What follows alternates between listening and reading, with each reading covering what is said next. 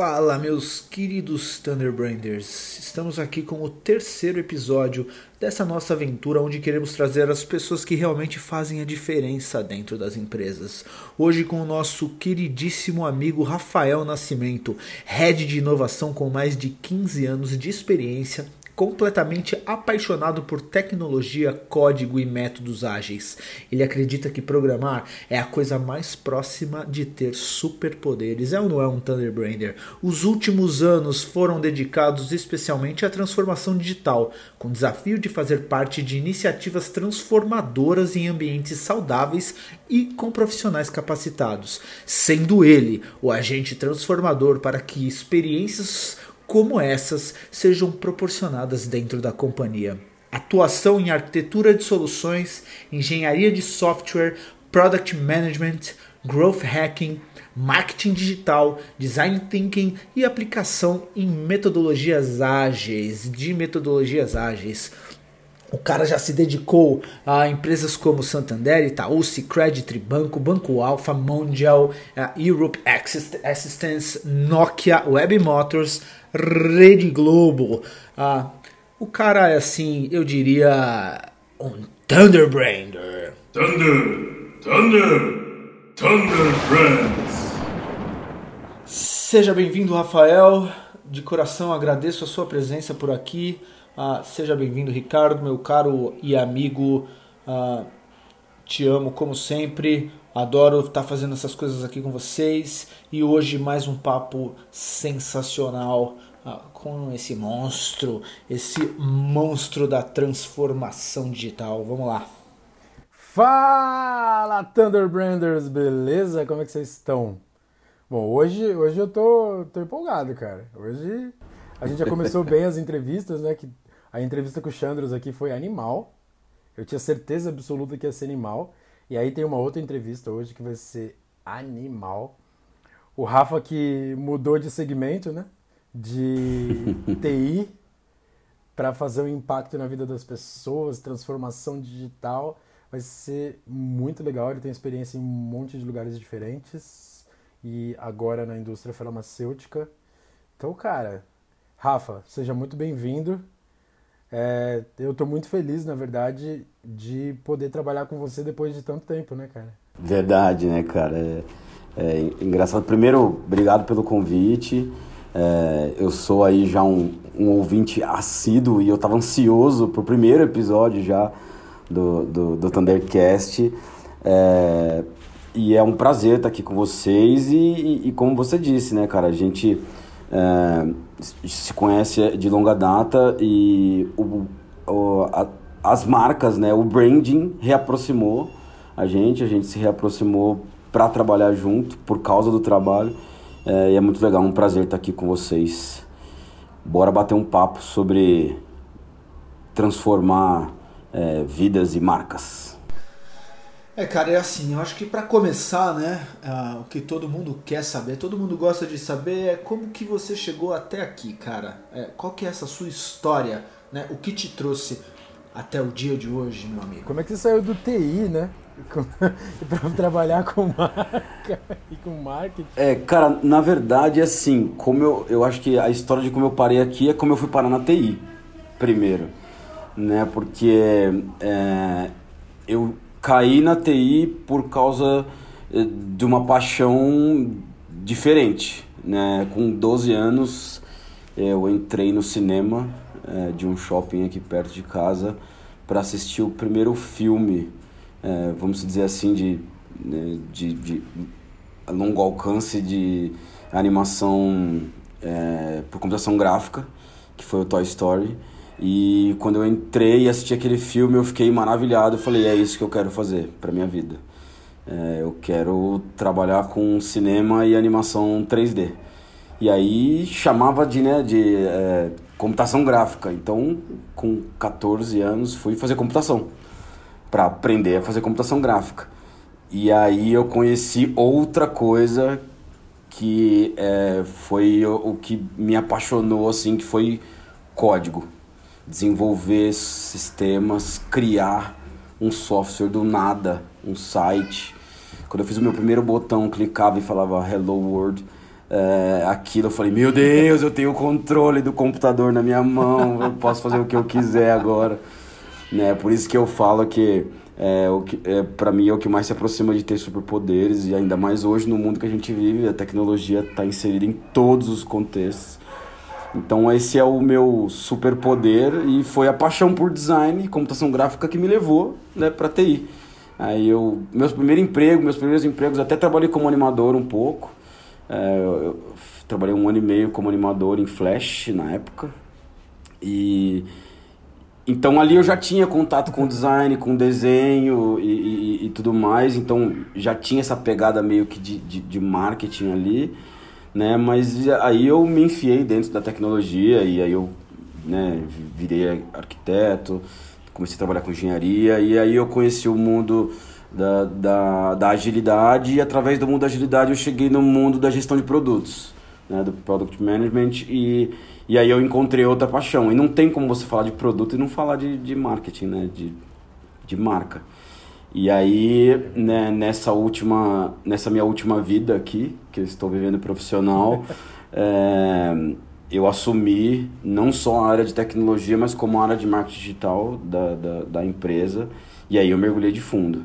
Né? sou casado com uma, com uma diretora de marketing, então peguei todos os livros que ela tinha em casa e comecei a debulhar e tô aqui Estou aqui, acho que, que tem que fazendo um, um bom trabalho, é, junto aí, inclusive, com, com a energia e com diversos parceiros. Mas foi assim que eu cheguei aqui. Cara, é engraçado, né? Porque eu, eu também tenho uma história muito parecida nesse sentido, porque a energia das marcas, por mais que hoje se relacione bem com o design, ela só existe porque eu abandonei o design. Né? Eu, eu com... Em 2010, entrei como web designer na Bung. Eu e o Dia a gente tem história com, com Flash na editora Abril, fazendo banner animado, site, as animaçõezinhas, ilustrações malucas no Flash. Era mó legal, velho. Não sei por que, que mataram. É, era muito legal, Mas... cara. Muito legal. Eu lembro, tinha, tinha uma época que os, os sites em Flash, meu, eram uns negócios bizarros. Era o top, né? Era tipo super complexo e animado e cheio de interações. Site era o entretenimento, né? É, eu, eu, na Copa de 2006 ainda, eu fiquei fazendo freela em Flash durante um tempo. Se eu não me engano, o último que eu fiz foi na Copa de 2006 para duas marcas grandes, assim, bem grandes. Joguinho da Copa, de, com coisa de figurinha, com coisa de bater falta, sabe? É, porque aí eu já tinha, né? Eu já era arquiteto de software, eu já tinha programação do meu lado. E aí Action Script Flash era uma coisa maravilhosa. Coisa linda de Deus. É, eu vou te falar que as, as coisas mais perto que eu cheguei da minha vida foi Action Script e HTML. Foi a, é, é, diferente do meu encontro com branding, que foi quando eu descobri que eu amava isso, que era o que eu queria fazer para minha vida, eu tinha certeza absoluta quando eu abri um código e falei, meu Deus do céu. o que, que é isso aqui, velho? Quem que é a pessoa maluca? Porque, e eu, e assim, o código, principalmente naquela época, uma vírgula, acabou.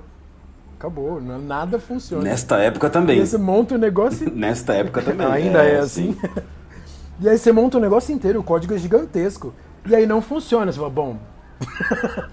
Aonde está a vírgula faltante? Vocês têm que chamar umas duas, três pessoas. Oh, dá uma olhada aqui pra ver se. Eu não comia. Quando você fica horas olhando o mesmo código ali. É, mas é isso. Aí a pessoa olha, dois segundos depois ela aponta, né? Tá aqui, ó. Cara, eu vou te falar, meu. Eu, eu não tenho muita saudade do Flash, não. Eu, olha, eu sofri, eu sofri com aquele programa. É, tentei aprender de tudo, action script, enfim. Mas olha que sofrimento mexer naquelas linhas do tempo lá, viu, cara? Nossa senhora, olha. Eu acho que uma coisa que eu não tenho saudade é do Flash, viu? Vai com Deus, Flash. é, e Rafa, fala uma coisa pra gente, cara. Ah, quando que você descobriu que você gostava de marketing, marketing? Como que, como que isso aconteceu na sua vida? É, eu, eu acho que tem, tem alguns, alguns marcos na, na, na minha carreira, assim. É, você narrou muito bem, pessoal, inclusive o Di tá lançando aí uma nova, né, uma nova carreira, o narrador de currículos, ficou sensacional essa introdução.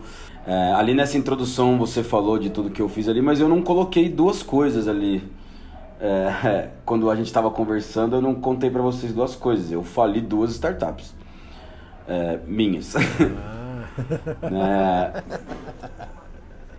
exatamente, assim, é, quando, quando eu e, e, alguns amigos a gente criou essas as duas, as duas iniciativas, né, as duas startups, era um time técnico animal, incrível, assim. Eu acho que hoje é difícil a gente juntar né, no mesmo grupo de pessoas assim para montar uma startup tanto tanto skill técnico é, de primeira linha assim tanto que hoje essas pessoas que estavam comigo são são heads de tecnologia em outras grandes empresas é, no Brasil mas a gente não tinha ninguém que manjasse de produto de, de marketing de então a gente fazia coisas incríveis e não vendia para ninguém é, gastava muito dinheiro e não, não, não ia para frente.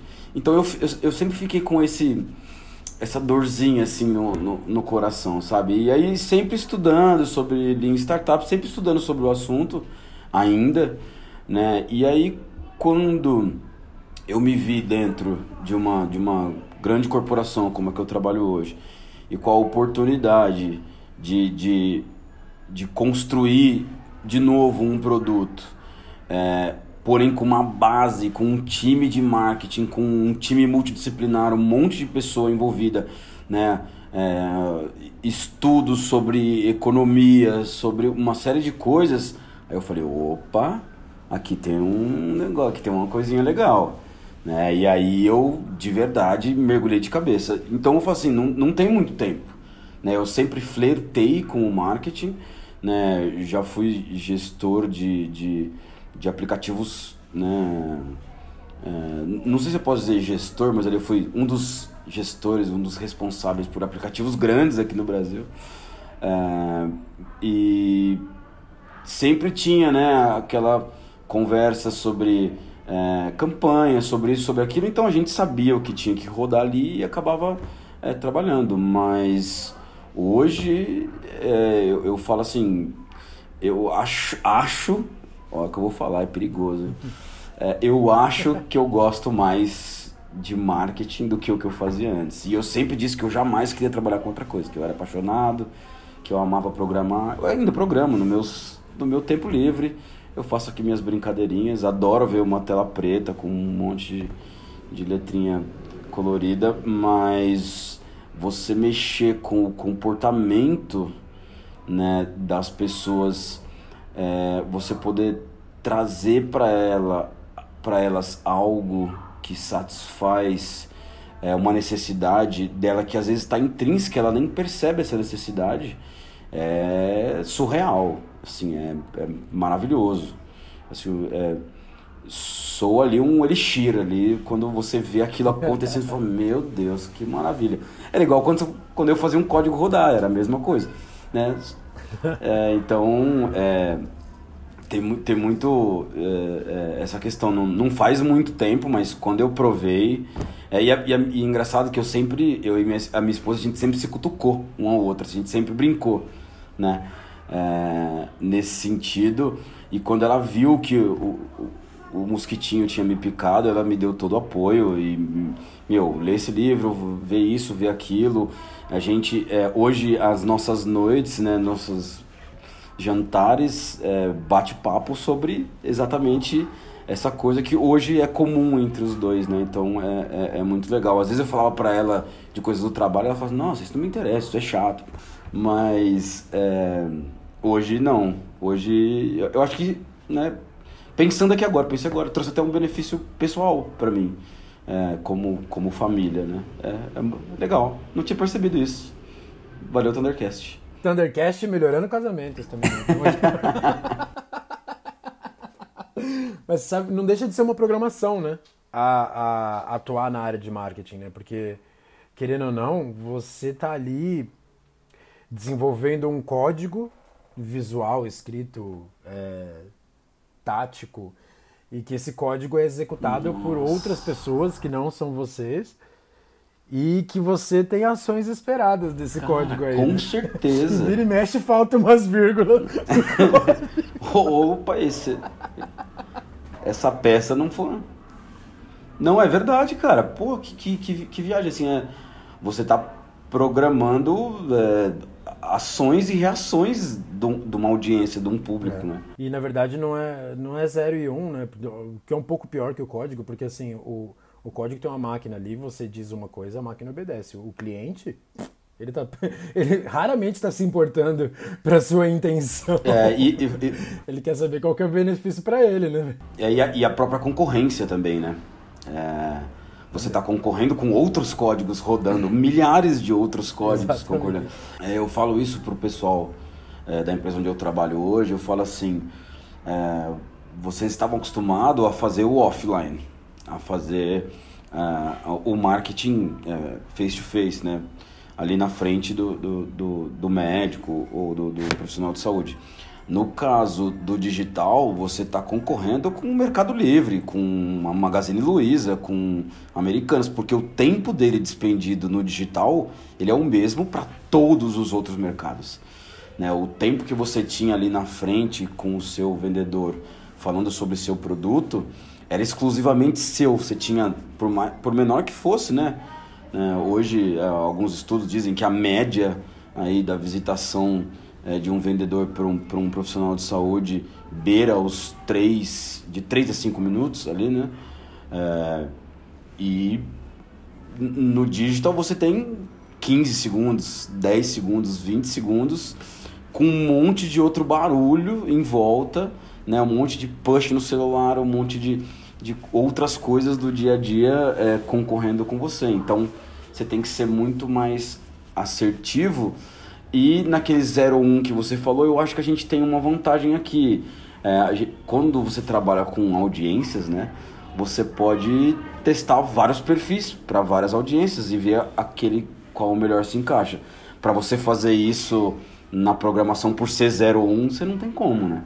É, ou é ou não é. Não tem um pode ser. Aqui não. Aqui a gente tem vários pode ser, né? E na verdade a evolução do marketing, principalmente no digital, né, o que a gente vê é muito é muito ruim, né, porque alguns termos caem, em- a utilização dele é tão vasta que a gente a gente é, esquece um pouquinho o quão o quão profundos eles são, né? Quando a gente fala de transformação digital, é, é real, né? É uma transformação digital na maneira como as empresas se comunicam, que mudou e na verdade muito do sentido da nossa profissão hoje, principalmente quando a gente fala da energia, de falar de falar com os clientes lidar com a marca, vem dessa transformação digital, né? Porque antes, pré-internet, e na verdade pré-Facebook, porque até no- nos, nos primórdios da internet, a internet era, uma, era mais uma mídia.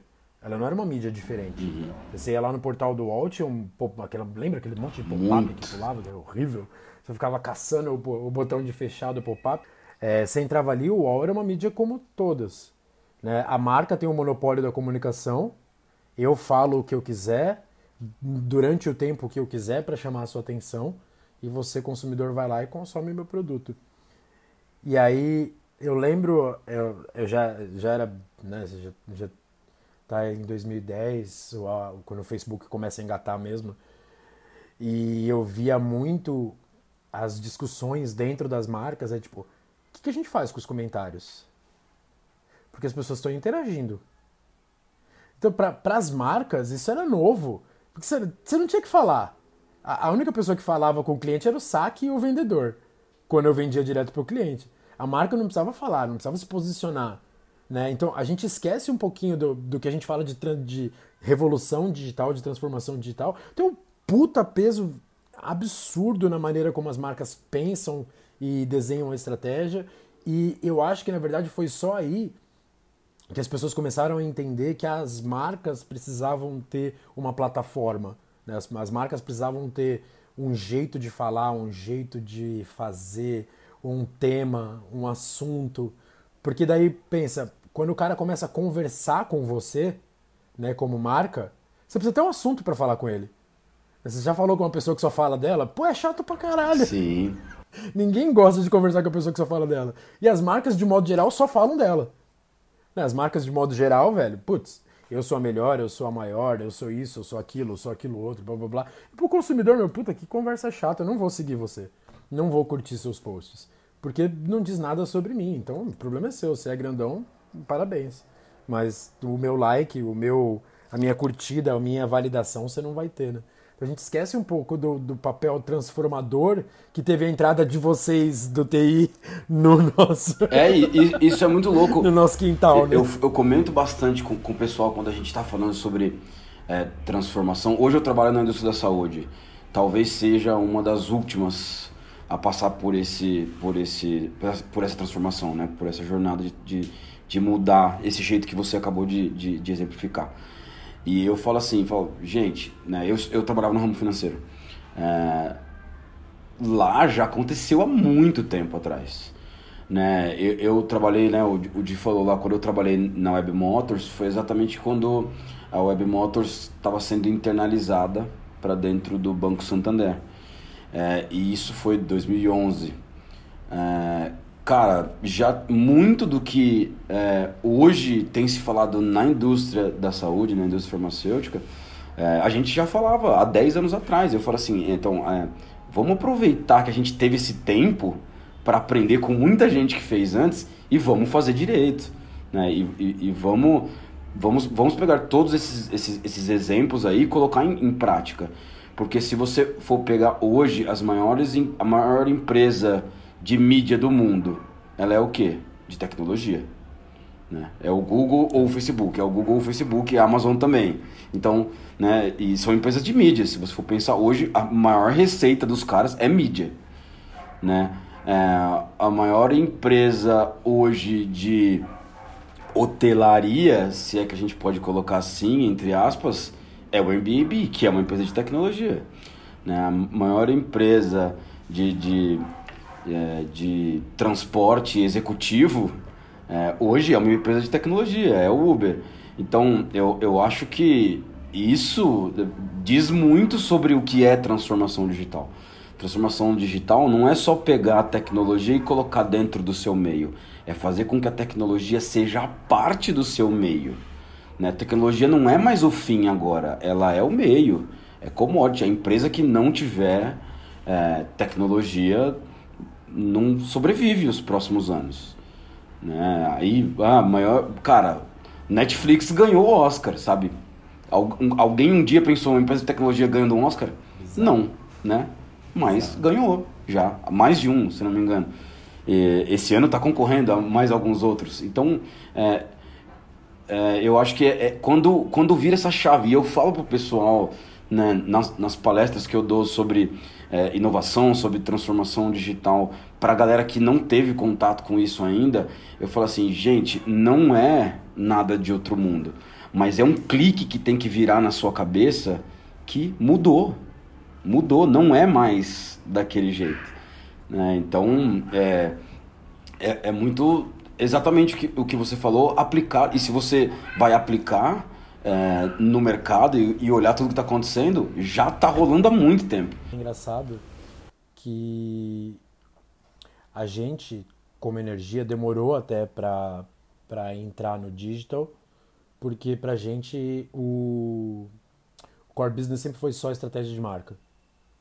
E a gente passou um bom tempo falando entre nós de, cara, eu não vou fazer digital meia boca, até o que eu estava te falando no começo, né? A gente está trazendo agora um, planejamento específico só para digital, porque para a gente é importante ter isso com um nível mais sênior né, de digital aqui dentro, porque quando você começa a estudar, e foi o que eu e Di fizemos quando a gente resolveu que a gente ia. É, tudo bem, vamos entender primeiro o digital e entender o que, que isso difere do que a gente está fazendo como estratégia de marca, estratégia de marketing e tudo mais. E aí você percebe, cara, é lógico que uma empresa de marca precisa atuar forte no digital. Porque se tem um lugar onde a marca vive, respira, fala, conversa, atua, é no digital. E aí você descobre uma outra coisa que é maravilhosa do digital, que chama métrica, né? Uhum. Nossa, Nossa, como é difícil medir comercial da Globo. Como é difícil medir o impacto da Veja. como é difícil medir primeira página no Estadão. É óbvio que tem impacto, é óbvio que dá certo, é óbvio que funciona. Mas quando eu consigo segmentar por e-mail, cara, por CPF, eu sei quem foi a pessoa que viu. Puta, cara, é, é, é pra gente que entrou nisso tardiamente, até no sentido de, de eu estava acostumado com marketing tradicional, né?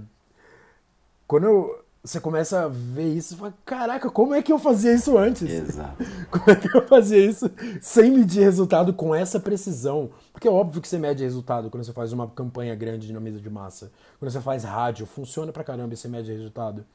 Mas nada tem a precisão do digital, cara. Nada. Nada tem a precisão de você saber é, quem foi a pessoa que entrou e interagiu com seu conteúdo, quando interagiu com quando você coloca esse cara num círculo de inbound, você sabe onde ele parou, você sabe onde ele saiu, você sabe o que, que desinteressou ele. Você. Cara, é, é, Eu acho que é aí onde o marketing se aproxima mais da programação. Você entendeu? Porque eu me apaixonei. Nossa, eu acho assim sensacional uh, essa analogia de que marketing também é um tipo de programação, né? É, e é, é vou além ainda né, da importância do pensamento de design em cima disso tudo, né? Que hoje, enfim, está na moda essa coisa de design thinking, né? Uh, mas a importância de se colocar no papel do público, do consumidor, essa empatia de entender a necessidade do cara que vai realmente utilizar aquele produto ou serviço, a, a necessidade de mensagem, de conexão, de percepção, de pertencimento, entender quem esse cara é, na verdade, para você programar né, o teu serviço, o teu produto, a tua marca, a tua comunicação, para que essa programação ela seja mais efetiva, que ela seja é, direto ao ponto e, e, e cara, sensacional, assim, é, é, adorei essa analogia, assim, acho que faz muito sentido, é, putz, meu, sensacional, demais. Eu perdi até a fala aqui, meu, pra falar a verdade. É, exato.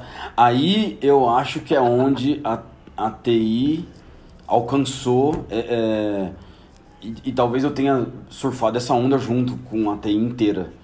É, a TI entendeu que precisava do marketing não dava para você fazer produto de tecnologia, porque não sei se vocês lembram os produtos de tecnologia de 2010, tá, gente? Não é muito longe, não. né? O Windows era horrível, tudo era muito ruim, os sites eram feios. Assim, todo mundo tem a nostalgia do Orkut, mas, gente, aquilo era horrível. Era muito feio. Era horrível. Né? É, era nossa essas bordas arredondadas não tinha área de clique hitmap tudo isso a tecnologia trouxe do design, falou assim: "Ô, galera de design, vocês são bons, vem para cá. Vamos trabalhar". As grandes empresas do Vale do Silício começaram a contratar os grandes designers da Europa, que era, né, o, o berço do design clássico lá, que né, clássico contemporâneo, se é que a gente pode falar isso. É, Ideal e, e, etc, cara, começaram a trabalhar junto e aí eu acho que deu essa ultrapassada uh, ultrapassada no sentido do próprio marketing. Hoje você vê muito CMO Sim. com background de tecnologia. É, muitos por aí. Né? Então. Mas é porque te força a entender o consumidor, né, cara? Você... E, e, é o que a gente fala na energia o tempo todo, né? Não, peraí, como é que você estra... começa a desenhar uma estratégia sem entender o quem é o seu consumidor, né? Exatamente. Mas só que para e pro TI isso acho que é uma, é uma cultura mais enraizada no TI do que no marketing hoje. Por mais estranho que seja isso, é mais enraizado no TI a obsessão por entender o comportamento do usuário do que no marketing a obsessão por entender o comportamento do consumidor. Tanto que o que a gente fala só é revolucionário, e pra gente é óbvio. Exato. Isso, isso é muito legal. É, é eu, eu talvez, por ter também a referência de, de, de ter começado lá atrás, é, aprender com alguns amigos e buscar sobre metodologias ágeis que também veio de lá. Eu acho essa inquietude da metodologia ágil, de falar assim, cara, a gente está desenvolvendo software pra caramba, mas não tem ninguém usando. Né? Aqui, e, e quem usa fala que não tá bom. Por quê? aí eles começaram a olhar para o indivíduo. Né? É, inclusive até o, o, primeiro princípio do Manifesto Ágil, né? ali é, as pessoas e a interação entre elas. Né? É, estamos dando mais valor para as pessoas e a interação entre elas, porque é isso. Né? É, são pessoas desenvolvendo software para pessoas. São pessoas desenvolvendo produtos para pessoas, campanhas para outras pessoas. Por que não falar de ser humano? Né? Por que não trazer isso aí? Ó, peguei até um gancho aqui, hein? É, para a metodologia de vocês, cara. E foi o que, o que eu fiquei maluco quando eu vi. E, e eu lembro que assim, é, eu comecei a ver nos seus stories. Nos stories do Ricardo. Eu nem segui a energia ainda. Né? Fui descobrir a energia através dos stories do Ricardo, ele falando, né, repostando ali. E aí quando você fez aquela série de vídeos, né, colocando toda a metodologia que vocês criaram, a metodologia que é da energia das marcas, na internet, para pessoas. Porque vocês estão falando de pessoas, né? E aí eu falei, cara, não é possível, velho. O cara criou uma parada dessa e tá botando assim, né? E aí quando eu conheci, aí eu chamei a energia para bater um papo falamos como energia, né? É, e aí eu entendi, eu falei, cara, é isso. Aí, e, e aí, puta, eu vou puxar um saco legal aqui agora. Mas eu. Alguém tem que fazer isso. Eu acho. eu acho que de verdade, cara, assim, vo vocês foram é, um, um agente muito forte nessa paixão que eu tenho hoje por, por comportamento humano e por, por marca. Porque eu falei assim, cara, é isso. A gente até brinca, né? O termo, dentro da tecnologia, o termo brilho nos olhos, é uma piadinha interna. Né? Porque muita gente de marketing fala sobre brilho nos olhos. E nós, né, da tecnologia, você falou assim, oh, lá, o cara vem com brilho no olho. Só que, só que vo, vocês, para mim, pelo menos, deram sentido ao brilho no olho. O brilho no olho não é só uma palavra bonita, não. Tem todo um histórico construído em cima disso né? E aí, talvez é, hoje vocês é, me convidaram e me classificam aí talvez como um Thunderbrander e assim eu virei Thunderbrander porque vocês foram os primeiros Thunderbranders, sabe? É, eu acho que é, vocês entenderam a essência que talvez muito time de marketing, muita agência, tá? Não tem. É, porque o job pelo job, é, cara, você vai ter sempre né, como agência. Você vai ter job sempre. Eu também vou ter um, um, software, um site, um app. Sempre vou ter. Mas quando você faz algo que tem um propósito maior, é, e não precisa ser o propósito de salvar os coelhinhos mancos do Himalaia. Não. Cara, é só de entregar o produto ou o serviço certo para a pessoa certa. Isso é um puta propósito, é. na minha opinião. Né? Então, chega, parei, puxei muito saco. É... Mas é, é, é, é, isso, cara. É, eu, eu acho que faz todo sentido, sabe? É, enfim, nós estamos lisonjeados, né, Rafa? É, e assim, não tá rolando, não tá rolando um cachê aqui, tá, gente? Só pra gente deixar claro. Uh, mas, cara, é, é, me deixa muito feliz saber assim dessa dessa conexão que você teve com o nosso tipo de trabalho. Uh, porque no final das contas eu acho que esse nosso pensamento como designer uh, trouxe essa preocupação mesmo de, de realmente se importar com a necessidade do público. Uh, enfim, sem mais delongas, né? Me diz uma coisa, cara, qual é o case que mais te empolgou assim nessa sua jornada e por quê? Cara, aí você você me pega, porque é difícil de eu falar de um case. É, eu vou tentar resumir aqui, porque eu, eu trabalhei em mais de 40 projetos grandes, assim, para grandes empresas. É, mas eu posso citar três, assim, principais. É, um, pela magnitude que até hoje eu tenho impacto, eu, eu trabalhei para a Rede Globo é, e a gente fez uh, o software que eu nem sei se ainda roda hoje, mas acredito que sim, que controla toda a grade de programação, minutos e segundos do que passa na Rede Globo. Eu fui o arquiteto responsável por esse projeto. É, e, cara, eu, eu vejo a televisão de outro jeito hoje, porque eu sei como eles chamam cada, cada pedaço de tempo ali dentro, né? É, esse te, e tecnologicamente isso foi 2006 para 2007, assim, a gente já trabalhava com tecnologias de web é, que hoje não existiam, assim, eu aprendi, eu falo assim, eu aprendi a ser um bom profissional de tecnologia, me, me, me preocupar com os detalhes, é, foi trabalhando lá na, na, na Rede Globo, foi muito bacana esse projeto. Um outro projeto muito legal, um case muito bacana que eu tenho é do Web Motors, que, que, que eu citei. A gente, é, o Web Motors era, não sei se vocês sabem a história do Web Motors, mas rapidinho, ele, ele era um, um site de uma agência, né? Aí o ABN comprou, o Real comprou a ABN, Santander comprou o, o, o Real. É, e assim, ele foi virando, cara, é, durante muito tempo, não sei se ainda é, porque eu não acompanho mais, mais os números, óbvio, mas ele foi o principal portal de automóveis, não só de venda de carro, mas de informação de automóveis do Brasil né? A, a, revista Web Motors, cara, assim, tinha pico de acesso de assim, 12 mil acessos por segundo no horário do almoço, porque a gente, a gente sabia que tinha gente esperando na terça-feira sair a review do carro XYZ. Era, era muito legal, assim. E aí talvez foi o primeiro contato com marketing, porque o time da redação da revista estava ali perto da gente, a gente via como tudo funcionava, né? É, foi bem bacana. E esse último projeto que eu tô agora, que é a Energia, nossa parceira, ajudou a gente a criar é, todo o branding. E aí foi bom que eu me deliciei dentro da metodologia de vocês. Nadei de costa, nadei de frente.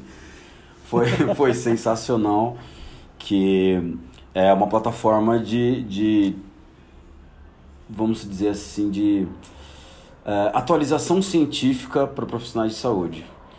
É, e, o, e o mais legal, assim, é que, cara, ela é totalmente desenhada 100% na experiência. 100% na experiência. É, quando a gente teve a ideia, nem sei se faz parte das perguntas aí, mas vou, já vou falar. Quando a gente teve a ideia foi depois de um evento que a gente tinha feito na empresa, né, de vi, com vídeo e tal, e a experiência tinha sido horrível, todo mundo reclamando. E a gente preocupado, como é que a gente vai fazer isso? A gente fez uma reunião à noite, assim, não foi nenhuma reunião, a gente abriu uma sala e ficou conversando, putz, meu, que chato, tal, não sei o quê. E aí a gente começou a falar assim, pô, cara, a gente tinha que pensar em melhorar essa experiência. Começamos a rabiscar, começamos a falar ali e tal. No dia seguinte eu juntei com mais um um cara do meu time e aí a gente começou a rabiscar mais coisas. Eu falei para outra pessoa Falei pro pessoal de uma produtora que trabalha com a gente aqui, fazendo é, toda essa experiência audiovisual. Contei pro, pro, pro CEO da produtora, ele falou, pô, cara, tem alguma coisa aí. Não pode falar, pode, pode, pode, pode dar nome. Dar nome. É o, o, o, Igor, o Igor da Oz, que os caras são O Igor da Oz, que é assim, é, é, é, acho que uma das melhores empresas que eu já trabalhei, não vou nem falar só de produtora, tá? É uma empresa que tem um cuidado com a pessoa, com o funcionário, com o trabalho, assim, é um time incrível. É, e aí, conversando com o Igor, a gente começou é, a trazer, fazer estudos, começamos a falar sobre low touch economy. So, cara, e isso começou a virar uma, uma, uma bola assim. E aí a gente já tinha um conteúdo bacana, né? A gente fez um piloto para validar essa ideia. Aí eu né, junto com, com a minha equipe aqui, trouxe os nossos, nossos é, aprendizados de é, validação de hipótese, problem solving, design thinking e tudo mais. Quando a gente viu que isso estava legal, a gente já tinha ali feito um pilotozinho, a gente falou, pô, agora vamos, vamos chamar a energia para criar essa marca com a gente e, cara, assim, tá sendo incrível. É, aqui da semana da gravação é a semana do lançamento da plataforma, da versão não beta mais, da versão oficial. É, e eu tô muito empolgado, assim, porque é isso. É, a tecnologia, nesse projeto, nos outros, a tecnologia ele era, era o principal. Mas nesse aqui, a tecnologia é só um meio. De verdade, é o, menos é o menos importante. Né? É muito legal isso. E uma coisa legal, uma coisa legal é Uh, o Igor, uma vez, me salvou no ano passado. A gente tinha que colocar uma campanha na Globo e a gente tinha desistido de lançar junto com a, com a convenção de vendas da Confina, né, que é nosso cliente. E a gente tinha conversado com duas produtoras e nada. E a gente tinha acabado de conhecer o Igor por conta de vocês, né? A gente tinha acabado de conhecer a, a OS, porque a OS estava envolvida no, proje no projeto ali.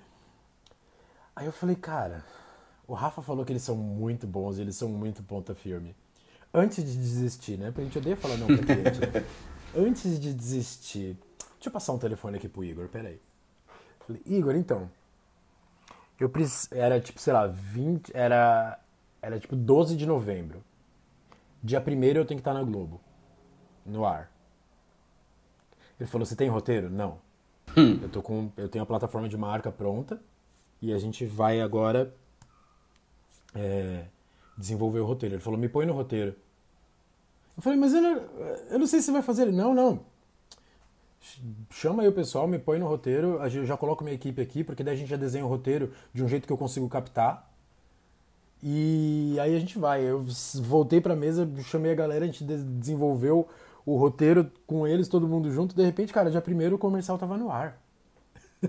Eu falei, caraca, velho. É, a Oz é. Foi assim, e, e, comercial com captação, tipo, com. A gente fez casting, fez o, o, o, o, a escolha. A gente fez todos os processos que são normalmente, né, bem mais espaçados. Cara, foi num período aí de. de do, dessa, desse, dessa ligação até eu estar gravando foi uma semana. Sim, onde a gente estava gravando, e daí depois a, eles, a gente precisava mandar com uma semana de antecedência, foi tipo Foi uma loucura em todos os sentidos. Mas, cara, quando você tem um parceiro que é parceiro e que é competente, assim, tipo, é, você, entra num estúdio que ali a gente ainda tava em protocolo de Covid, ele falou, Ricardo, tem um terço das pessoas que tem normalmente. E tenham cuidado com iluminação, câmera fotográfica, o, o diretor, o, o, ator, tipo, todo mundo ali, o, toda a equipe da Oz que não estava ali também, tipo, com quem eles estavam trocando ideia, o tempo, puta, você fala, cara, tem, é, aí eu fui almoçar com ele e aí você descobre por quê, né? Por, e por que que dá fit, né? Porque quando fala eu, você e ele, a gente fica doido. É. Né? Porque o propósito é muito parecido. É, então, né? eu, eu, eu, eu, falava isso, assim, não é só um lugar onde... Não é um depositório de vídeo. Não é um lugar onde você vai colocar vídeo. Tem tudo isso por trás, sabe? Tem toda essa ciência por trás. A preocupação com o ângulo, com o som, com a vinheta. Cara, a gente... É, para fazer o lançamento da plataforma, a, a gente é, procurou é, um estúdio, um dos estúdios que fez a vinheta da Copa do Mundo é, aqui do Brasil. Sabe assim? É, e assim, é uma vinheta sonora de 3 segundos para imitar é, o Tandan do Netflix, sabe? Mas é aquilo, cara, tem, tem toda uma experiência por trás. A gente está pensando em todas as outras pessoas que tem, sei lá, umas 25 pessoas em volta é, de um tandan, sabe? É, eu acho que isso é, é, se preocupar com o cliente, isso é se preocupar com a experiência, né? E é, é muito mais do que só um vídeo gravado para você colocar no site ou um comercial que você bota na televisão. Rafa, aproveitando esse ensejo aí do, enfim, dos, dos nossos parceiros e colaboradores e da sorte de ter, né? é, pessoas como o Igor e a galera da Oz a, ao nosso lado também. Ah, me diz uma coisa, é, como você sabe que está montando o time certo? Assim, pensando em, em, tudo, né? Fornecedor, colaborador, parceiro, funcionário, enfim. É, como que você sabe que você está com a galera certa para é, esse desafio que você tem? Cara, é...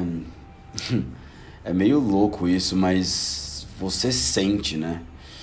É, é, como eu disse, eu, eu, eu venho muito da, da, da base do, da metodologia ágil e, e, das pessoas e dos indivíduos e a interação. E eu acho que o time certo você não monta, você constrói.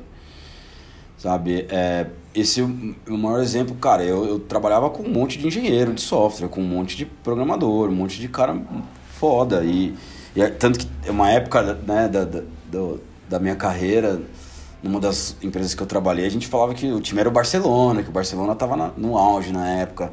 Era só cara muito fera. Né? E quando eu, é, eu cheguei na empresa que eu tô hoje, é, eu tava com um time totalmente diferente, um time que tinha anos de casa, trabalhando em outro modelo. E aí com cultura, você vai aos poucos construindo aquilo. É óbvio que é, cultura, né, fala ali sobre um grupo de indivíduos. Então tem gente que não vai se adaptar àquela cultura.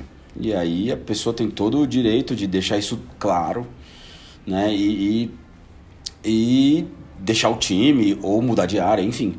É, mas eu, eu falo muito pro pessoal, é, o, o, professor é, que me deu aula de Lean, ele, ele falava muito sobre uma cadeia de valores que ele não encontrava outra forma de fazer e eu também não encontro até hoje. Né? E ela começa na, na transparência. Transparência gera confiança. Confiança gera colaboração, colaboração gera resultado. Então é, é muito isso, né? Para você montar um time bom, é óbvio, você sente, mas é por causa desses valores, entendeu? Não é, ah, é feeling, ah, eu sou sensitivo. Não, não sou o Rafa sensitivo. Mas você sabe, numa conversa, né? Você, você é transparente, você abre, é, você confia. Eu é, tenho talvez esse defeito de começar confiando é, e, e, me sinto bem com, com isso. E aí começa a colaborar, óbvio, cara, modelo de Tuckman, né? É, todo, toda a jornada de formação de time, ele tem o, é, o, o forming, storming, norming, performing. Então, é, para você vai ter um, um, momento ali onde né, tem umas, umas arestas que tem que se encaixar e tudo mais. Mas depois disso, cara, é só só sucesso, assim, eu é, tenho muito orgulho do, do time que eu construí em, em quase todos os lugares que, que eu passei, né? não teve nenhum lugar que eu falava assim, cara, é, teve empresas que o ambiente não era propício para esse tipo de coisa, mas assim, tenho amigos, tanto que é, é meu primeiro chefe, ele é meu amigo até hoje, é, sou o padrinho de casamento dele, ele é meu padrinho de casamento, é, a gente morou junto um tempo, então, eu acho que é, é muito do que a gente está falando, né? Cara, são pessoas. Então, acho que você tem que tratar elas como pessoas e, e, e eu acho que para você construir aí, não só. A gente estava falando esses dias, né, de marca de time, não só de marca de produto ou marca de empresa, mas é, eu acho que, é, acho que a, a chave está na cultura, né? Sei lá, eu, eu falo muito e eu enrolo bastante, mas é porque eu sou gago senão eu gaguejo. então eu tenho que ir falando assim pausadamente, entendeu? Cara, que isso, meu. Você tá, você tá indo assim, é, é, perfeito, eu diria, Rafa. Ah, nem se preocupe com isso, cara. É, eu acho, eu fico muito feliz assim com, com essa sua preocupação é, na mudança de cultura dentro da empresa mesmo, né? Porque no final das contas é, é uma das coisas mais difíceis que tem pra gente fazer. É, e, e, e, é engraçado como no final é, essa, essa, essas diretrizes de marca que a gente ajuda a criar é exatamente também para ajudar nessa mudança de cultura, né?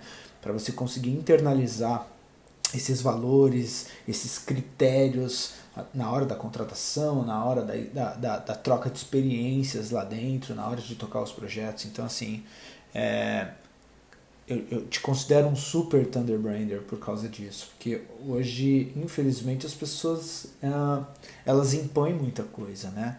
Elas querem que aconteça do jeito delas, elas não pensam que é uma mudança de cultura, né? Que é uma mudança de, de, é, é, de mindset em equipe mesmo. E, e é sensacional isso de você dar autonomia para que a pessoa ela, ela seja responsável né, pelas tarefas que ela tem que fazer. Ah, é, é, enfim, é muito é como é como criar um filho, né? Assim, é, eles demandam muita liberdade, privacidade, autonomia, mas existe uma responsabilidade atrelada a isso. Ah, e você dá essa responsabilidade para a pessoa, né? Você permitir que ela ah, é, trabalhe, que ela tenha autonomia de fazer certas escolhas, isso para mim também já é uma super mudança de cultura, né? Porque muitas empresas ainda não trabalham dessa forma. É, cara, muito legal, assim, tô adorando esse papo. E dá, dá espaço para as pessoas errarem, né? Exatamente. É, é, é ter- é, criar um ambiente onde o erro é permitido. Exatamente. Porque, porque é muito difícil construir time se você não tem a confiança. E, e, cara, eu preciso confiar que se eu errei, as pessoas vão entender que eu não errei porque eu queria ferrar a empresa. Eu errei porque eu estava tentando alguma coisa diferente, que eu estava tentando fazer a diferença. E é muito, e, e é muito louco, porque a gente cada vez mais, quanto mais a energia cresce, era uma empresa pequenininha, agora já é uma empresa com algumas pessoas, e vem crescendo cada vez mais. Eu falo pro Diego que eu quero, eu quero parar em 15. Em 15 eu não quero. eu não- a gente vai ter que entregar o número com 15 pessoas. Eu não quero ter mais de 15 pessoas. porque. Porque é, a gente se põe na obrigação de ser exemplo em tudo. E aí ser exemplo na parte de gestão de pessoas também. É muito importante pra gente. E eu vou te falar que pra mim tem sido um puta desafio a pandemia por conta disso. Eu sou uma pessoa muito de contato. Tipo, de, de, de sei lá, a pessoa tá trabalhando ali, eu vou lá, sento do lado dela, falo besteira, entendo o desafio, sabe? É, para mim tem sido muito difícil construir esse senso de time com as pessoas novas que estão entrando, porque a gente cresceu bastante do, da, do começo da pandemia para cá. E é muito difícil, né, construir esse senso, esse senso de time é, de longe.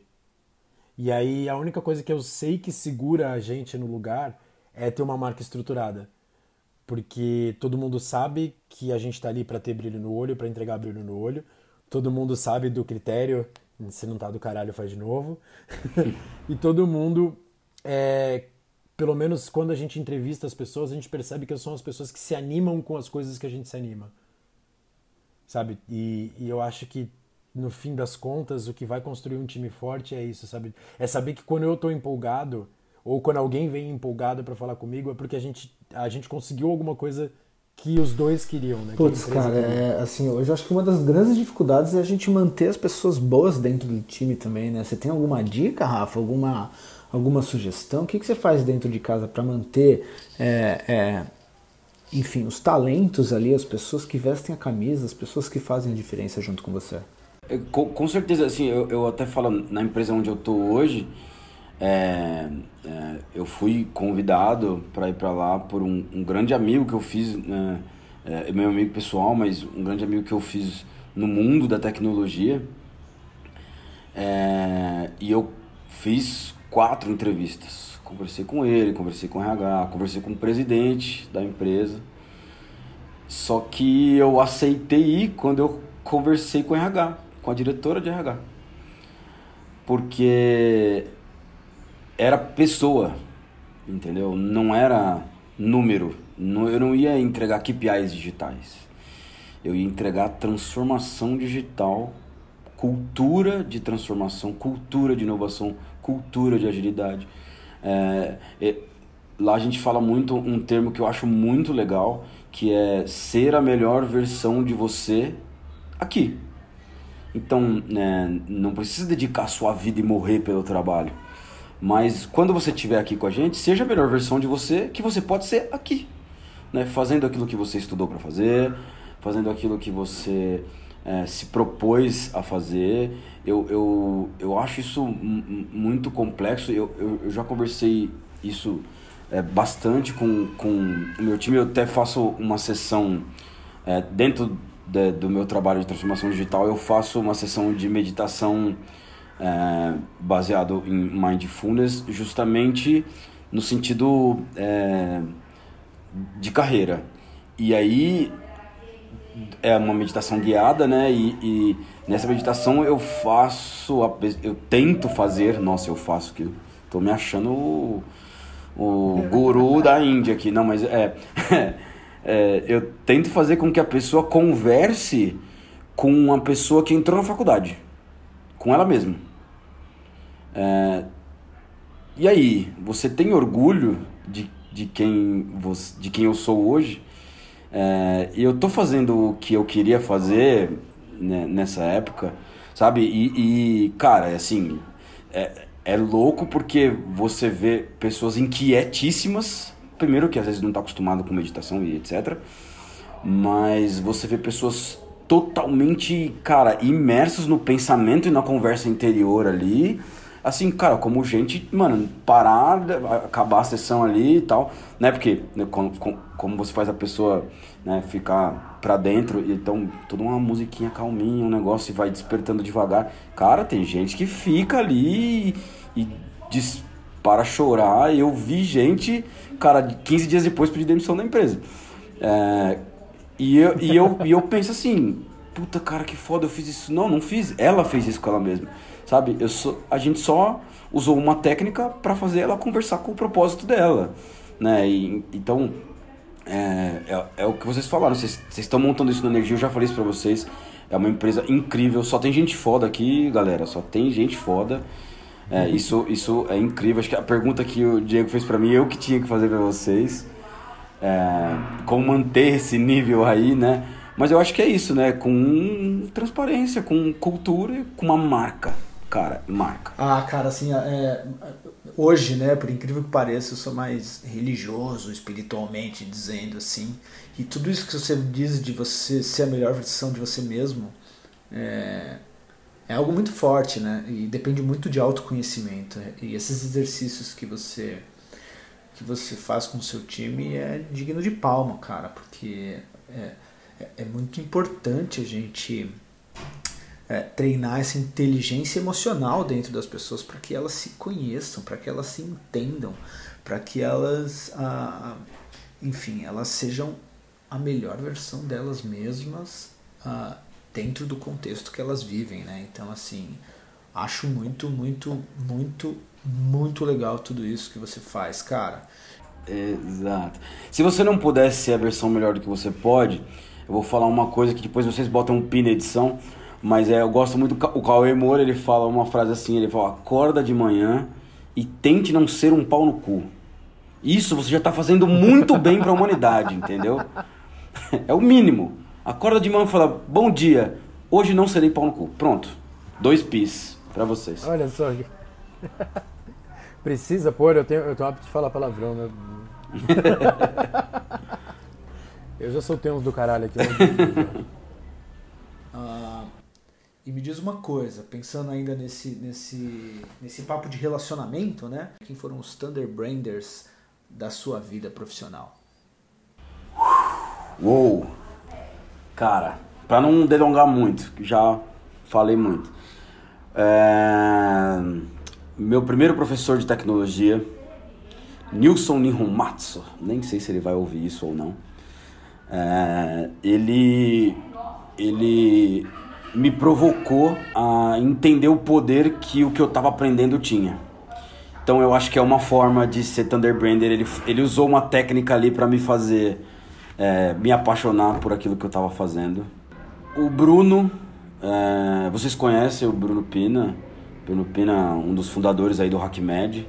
Ele, cara, ele é um cara que ele é um Thunderbrander, assim, ele, ele, ele me provoca ao extremo e, e eu acho que ele, é, eu falo para ele assim, ele, eu gosto da forma como é, ele, ele é um líder porque ele, ele provoca, mas ele dá carinho, ele dá conforto, sabe, assim, é, é, é muito legal.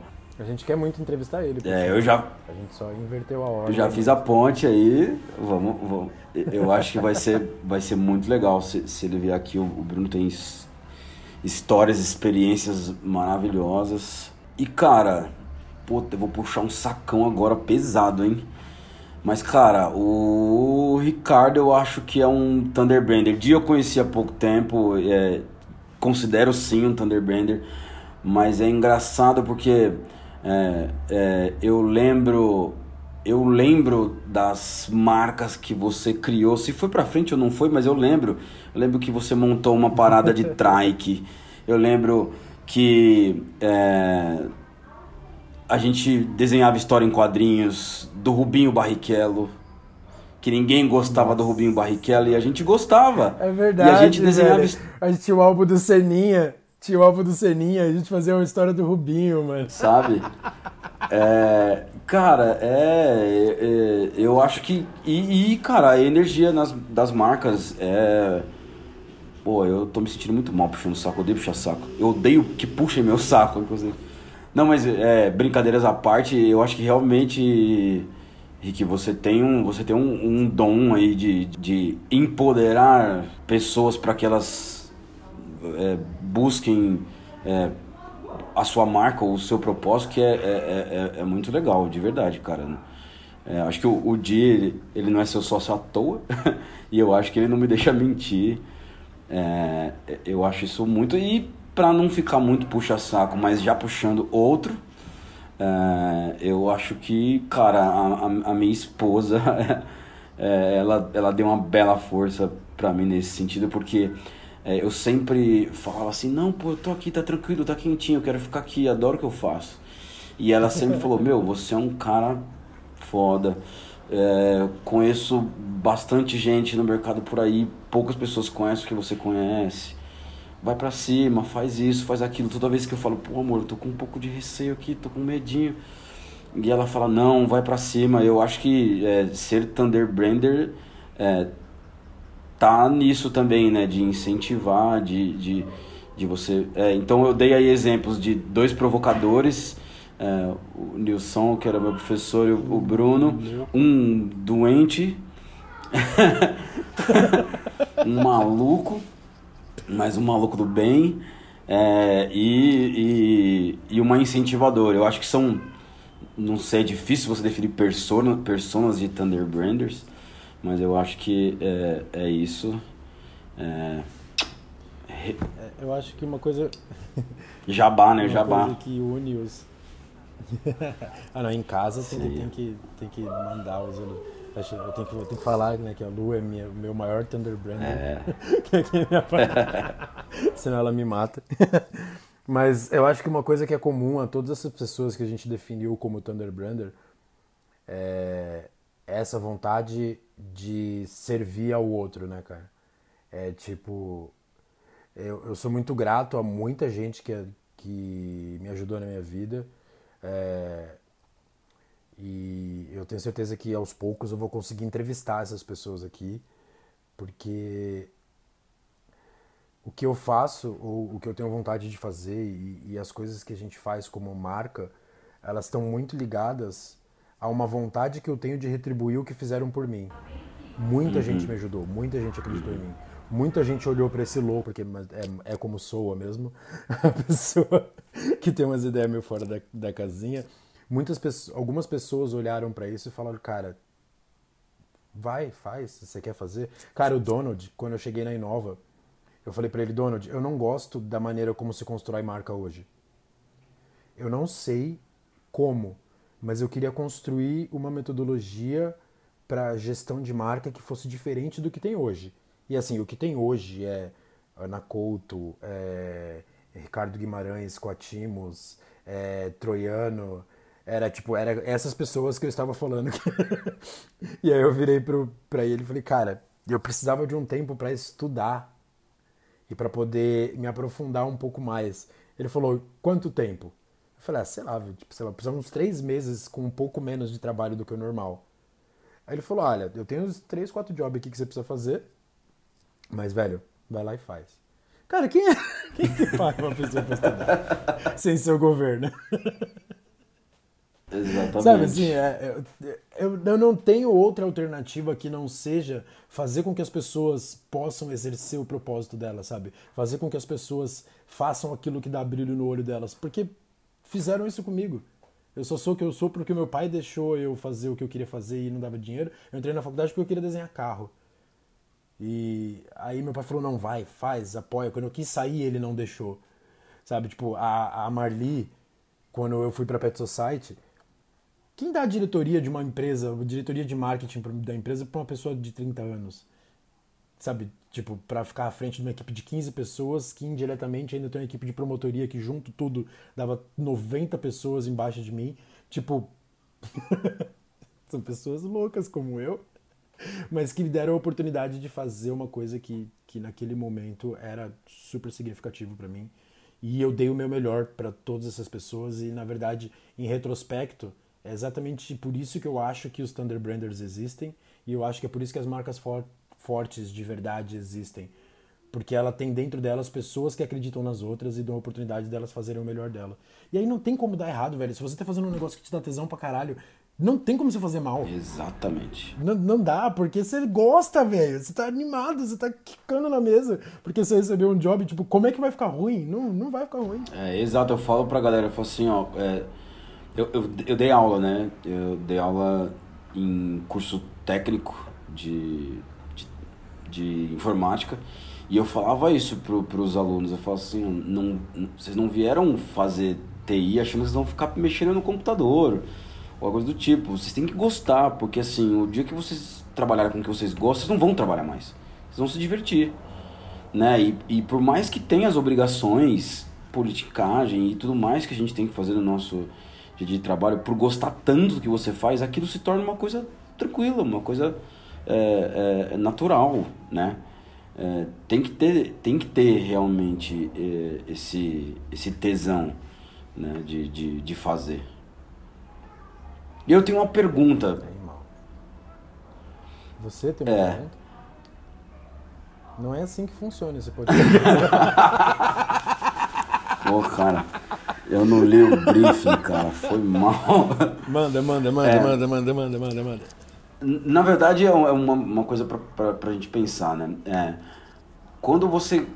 Se a- essa, a marca é forte, porque tem pessoas fortes por trás, é, quando essas pessoas saem, é a cultura da construção dessa marca que mantém ela forte? Como, é- como, como, como que a metodologia aí de vocês, é, ou que vocês pensam, sei lá, como que, que, que vocês veem isso?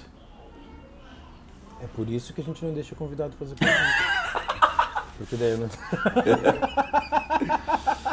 Bom, é, esse aqui é uma Cara, nota para o é- editor, pode cortar do minuto. Nota para o editor, né? Corta esse minuto. Não, é. Cara, é muito louco, porque tem marcas que se constroem em volta de uma pessoa. Luísa Trajano? Você tem exemplos aí, é, Luiza Trajano do Magazine Luiza, você tem Apple do Steve Jobs, a Outra Farma em torno do Sidney Oliveira, é, a Ricardo Eletro, né? A, cara, o velho da van com a, né, com a, com a van. É, existem marcas que elas são reflexos da personalidade da pessoa. O trabalho de marca serve para que o que é esporádico e espontâneo se torne sistemático. Né? Então, o que uma pessoa faz porque ela, porque ela gosta e porque ela acha que aquilo é certo e na cultura e na cabeça dela funciona e a pessoa levou a empresa para onde ela levou porque ela fazia esse tipo de coisa, o trabalho de marca é entender disso o que tem valor para a empresa e transformar esses eh, comportamentos esporádicos em sistemático. Né? Ou seja, eu preciso que minha equipe de venda entenda dentro do atendimento o que, que reflete aquela experiência. É por isso que na pirâmide tem a, tem o, o- a linha experiência de marca. Quando a gente fala de experiência de marca, é isso. O que, que, é, o que, que é esporádico que precisa ser sistemático? Para que isso aqui permaneça. E aí, quando a gente fala disso, essa experiência de marca ela é um negócio super sensível de criar, porque ela dá base para política de RH. Porque imagina, a experiência de marca, eu tô criando qual tipo de experiência eu quero que as pessoas tenham entre elas. Tipo, qual que é o clima que a gente vai criar aqui na empresa, dentro desse time, para que esse negócio dê certo? Né? Qual que é o critério de seleção? O que, que a gente vai premiar de comportamento aqui dentro? Porque dependendo do que eu quero atingir como experiência de marca, é o tipo de programa de RH que eu preciso criar para premiar determinados tipos de comportamento e punir determinados tipos de comportamento que não tem a ver com aquilo. Né? Então, é, você tem essa parte da marca falando que é RH, você tem uma parte da marca que fala com a equipe de venda, que também é, e normalmente é onde esses, esses, essas pessoas que a gente citou aqui têm mais, mais influência. Primeiro, que porque sem equipe de venda não tem estratégia de marca. E segundo, que normalmente essas pessoas são ótimos vendedores. Né? Muito. Então, é, o que, que eu trago dessas pessoas para a equipe de venda? Né? O que, que elas fazem, né? E aí o nosso estudo, que é, eu falo pro Diego, a gente tem um, um, um quê de psicólogo no fundo, né? Porque quando a gente entrevista esses Thunder Branders dentro da empresa, você fala, cara, é, por que, que ele faz isso, né? Por, qual que é o, o, o motivador? Porque o que empolga esse cara precisa empolgar as outras pessoas. Não é necessariamente, não é só o jeito que a pessoa faz, é o porquê que ela faz aquilo. Porque ela faz empolgada. Por que, que você faz? Por que, que você, por que, que você embala seu produto em 10 embalagens se o correio entrega dentro de uma caixinha e tá de boa? Não, o cara tem um propósito por isso. Ele tem um porquê ele tá fazendo aquilo. Não é nem, não é nem o propósito em si, é tem um porquê ele tá fazendo isso. E a nossa esperança é de quando a gente explica o porquê para o RH, quando a gente explica os porquês para o marketing, para a equipe de venda, para a equipe de desenvolvimento de produto, as pessoas passam a usar os mesmos critérios que aquele Thunderbrander usava para tomar as decisões. Né, a plataforma de marca nada, nada mais é do que um set de critérios. Aquela plataforma de marca que a gente entrega, ela é um set de critérios. Aquele set de critérios podem ser usados para o RH, podem ser usados para o marketing, podem ser usados para a equipe de venda, podem ser usados para a equipe de desenvolvimento de produto, para todo mundo.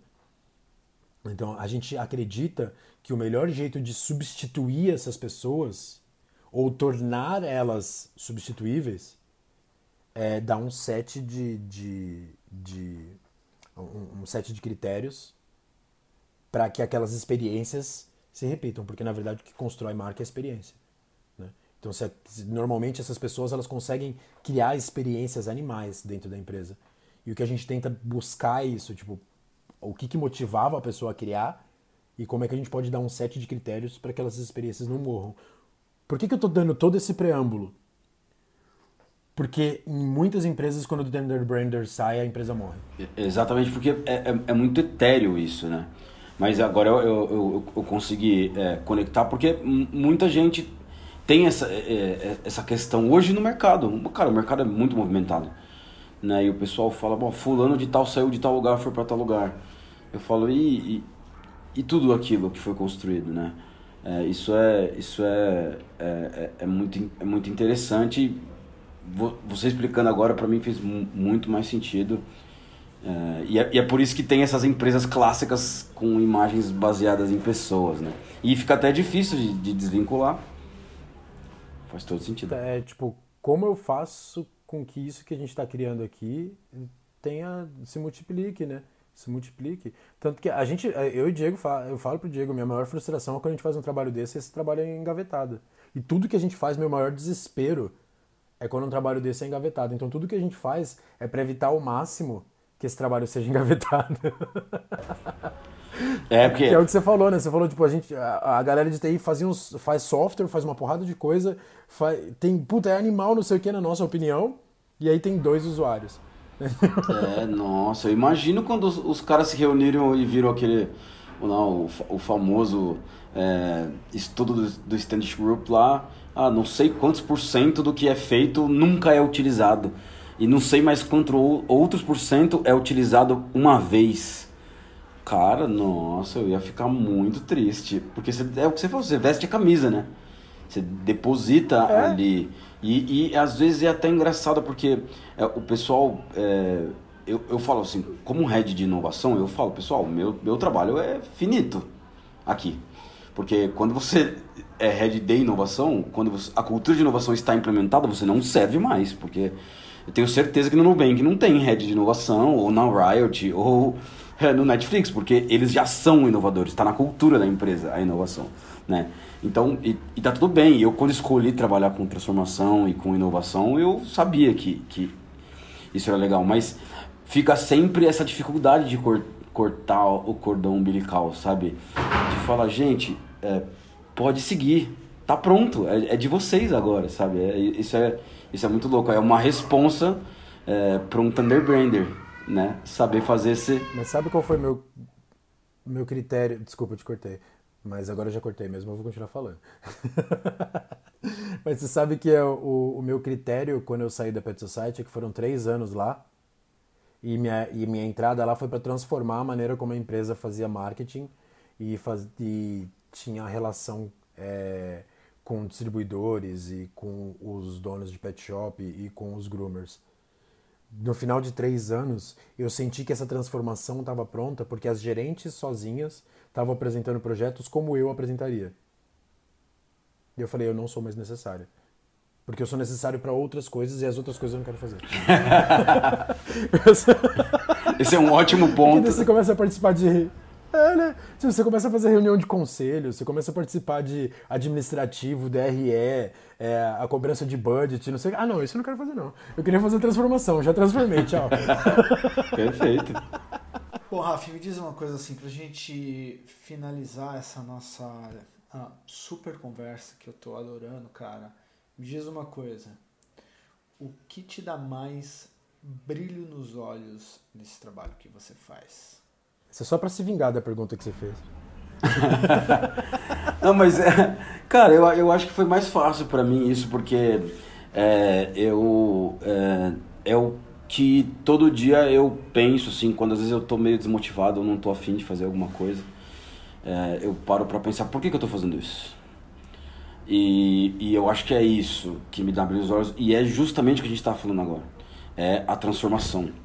Você é, pegar um- uma pessoa que, sei lá, estava há 10 anos trabalhando numa empresa, é, todo num modelo tradicional, e não tem problema nenhum, são estilos diferentes apenas, é, e você traz a sua ideia, a sua visão de, de negócio, a sua visão de marketing, a sua visão de gestão, é, e a pessoa compra aquela ideia e ela se transforma. É mais do que transformar empresas, trabalhar com transformação, né? mais do que transformar marcas e, e, e- e ser Thunder Brander, talvez é transformar pessoas, transformar vidas. Né? É, é- pouca gente sabe, mas eu, eu fui para a empresa onde eu tô hoje, óbvio, todo aquele processo que eu contei para vocês, tal, de entrevista, mas quando, quando surgiu o convite, é, eu sabia que eu ia trabalhar com saúde, eu sabia que eu ia trabalhar com, com vida e eu, eu perdi um, um grande amigo há, há anos, poucos anos atrás para um câncer e foi um, foi um Thunderbrander na minha vida, lembrando agora, legal essa pergunta que me fez lembrar dele, Matson, um, grande, um grande Thunderbrander. Perdi ele pro câncer e ele foi um cara que me ensinou muito sobre gestão de produto, cara que me ensinou muito sobre agilidade, sobre pessoas, sobre criar equipes, sobre criar cultura. E quando eu vi que eu tinha a chance de trabalhar numa empresa onde eu poderia salvar vidas é, como a dele, é, eu falei, cara, sem pensar. E às vezes eu tô desmotivado com problema de budget, igual o Ricardo falou aí. Eu falo, não, eu vim, eu vim, eu vim pra cá para levar o legado do que ele me ensinou e para transformar vidas como ele transformou a minha, sabe? É, então eu ver uma pessoa do meu time que era su- super tímida, acanhada, né? Trabalhava com processinhos ali pequenos, hoje entrando em reunião, apresentando, falando com head de outros países, fazendo isso, isso e aquilo. É, eu ver a, a empresa entrando num, num, num ramo totalmente diferente do que ela acreditava ser é, o, o, o normal. Então é, é isso que me dá brilho no- nos olhos, são as pessoas, de fato, é, fazer com que elas enxerguem que, cara, elas são capazes, né? O Murilo Gano fala isso, todos nós nascemos criativos, né? É, é a sociedade que, que cessa a nossa criatividade. A gente, num determinado momento da vida, é colocado dentro de uma sala de aula é, e você tem que ficar sentado e calado, ouvindo uma pessoa mais velha falar. E, e, sei lá, meses atrás você estava correndo pela sua casa, quebrando tudo, enfiando o dedo na tomada, descobrindo o que era a vida, usando a criatividade. Eu vejo, eu tenho uma filha de dois anos, ela, cara, ela junta um- uma boneca em cima de uma almofada e para subir numa caixa para pegar um lápis para riscar a parede. Sabe? Ela tem propósito, que é riscar a parede. E ela, cara, vai criando coisas ali, meio de deixar o pai louco e a mãe louca, né? Mas é, é, é, é louco isso. E aí, quando você vai pra escola, fica quieto, senta, que eu vou te ensinar, porque você não sabe nada. Sendo que. Exato. Sendo que você tá na, na maior fase da sua vida de esponja, de absorção. Só que isso é inato do ser humano, né? Eu acho que o teorema de, de Platão, se não me engano, fala que todo ser humano tem a predisposição, a indisposição, né? é, se a gente não tivesse a predisposição e a disposição, a gente não teria saído da caverna para descobrir o mundo e descobrir o fogo e a roda e tudo mais. Então eu acho que, cara, é, é meio que mexer com as pessoas, sabe? Isso é, isso é meu, meu olho, transformar, falar assim, cara, você pode, é só você querer. Então vamos lá e, e, e, e vamos fazer. É, eu acho que isso é ser agente de transformação, né? Porque, cara, falar que ou eu transformo uma empresa ou eu transformo uma pessoa é me achar muito pica. E não, não, é, não é isso, né? Mas a gente utiliza de técnicas que a gente aprendeu, ferramentas, né? Grandes estudiosos, gênios que criaram as coisas. E a gente pega isso e aplica no dia a dia para fazer as pessoas entenderem que elas são, são, são realmente é, os agentes ali e, e, que elas podem fazer tudo aquilo que elas ach acreditarem que é capaz de ser feito. Bonito, hein? Isso é louco. Rapaz, que conversa é essa, hein, meu? Que final, hein? Esse final aí é pra escrever livro, hein? Cara, assim, tô muito feliz com o nosso, com o nosso bate-papo. É, mais um Thundercast que, assim, é, me deixou bem orgulhoso pela ideia e por ter, enfim, esse, esse, esse desafio sendo cumprido, né, Ri, pela energia. Um, Assim, muito obrigado de coração pela sua participação, por, pelo seu tempo. Uh, adorei conversar com você. Uh, e é isso, gente. Mais um Thundercast. Que final, que final. Imagina, cara, eu, eu que agradeço conhecer vocês durante essa jornada, é, reencontrar o Ricardo e conhecer é, o Di e a, e a energia das marcas eu acho que foi o que eu falei, foi o que me deu mais apetite para continuar. Falar assim, pô, tô no caminho certo. É, quando você está encontrando coisas boas no caminho, quer dizer que você está no caminho certo, né? É, então, agradeço muito o convite. É, nunca me imaginei um Thunderbrander, mas se os caras que criaram os Thunderbranders estão falando que eu sou um Thunderbrander, vamos ser Thunderbrander e criar outros Thunderbranders por aí. Cara, só, só tenho a agradecer o Rafa ao Diego, sempre tem que agradecer ele, porque eu acho que é legal conviver comigo por curtos períodos de tempo, porque conviver com uma pessoa louca durante muito tempo não é legal. E o Diego, ele é obrigado a conviver comigo por longos períodos de tempo. Então eu sempre faço questão de agradecer ele, de não me abandonar e não me mandar, não mandar me internar. Essas duas coisas são muito importantes para minha sobrevivência feliz e agradecer você, Rafa. Cara, é, é, assim, o trabalho que você está fazendo é, é fantástico é, e é muito legal é, poder acompanhar de perto e em algum nível poder ajudar você a construir essa história fantástica que você está construindo. É, eu espero de verdade que a gente possa ajudar você em todos os desafios que a gente tem pela frente aí. E muito obrigado por despender uma hora e meia do seu tempo aí para trocar umas ideias com a gente. Mas eu tenho certeza absoluta que isso aqui, no fim das contas, serve de inspiração para outras pessoas que às vezes estão um pouco perdidas na área de TI e vão olhar agora e vão falar: cara, tá aí, ó. Eu tô no lugar errado, eu devia estar no marketing. Exatamente. Sabe o que é legal, cara? Muita gente tem me perguntado isso. Então fica a dica aí, sigam a energia das marcas e bora ser Thunderbrander. Valeu, gente.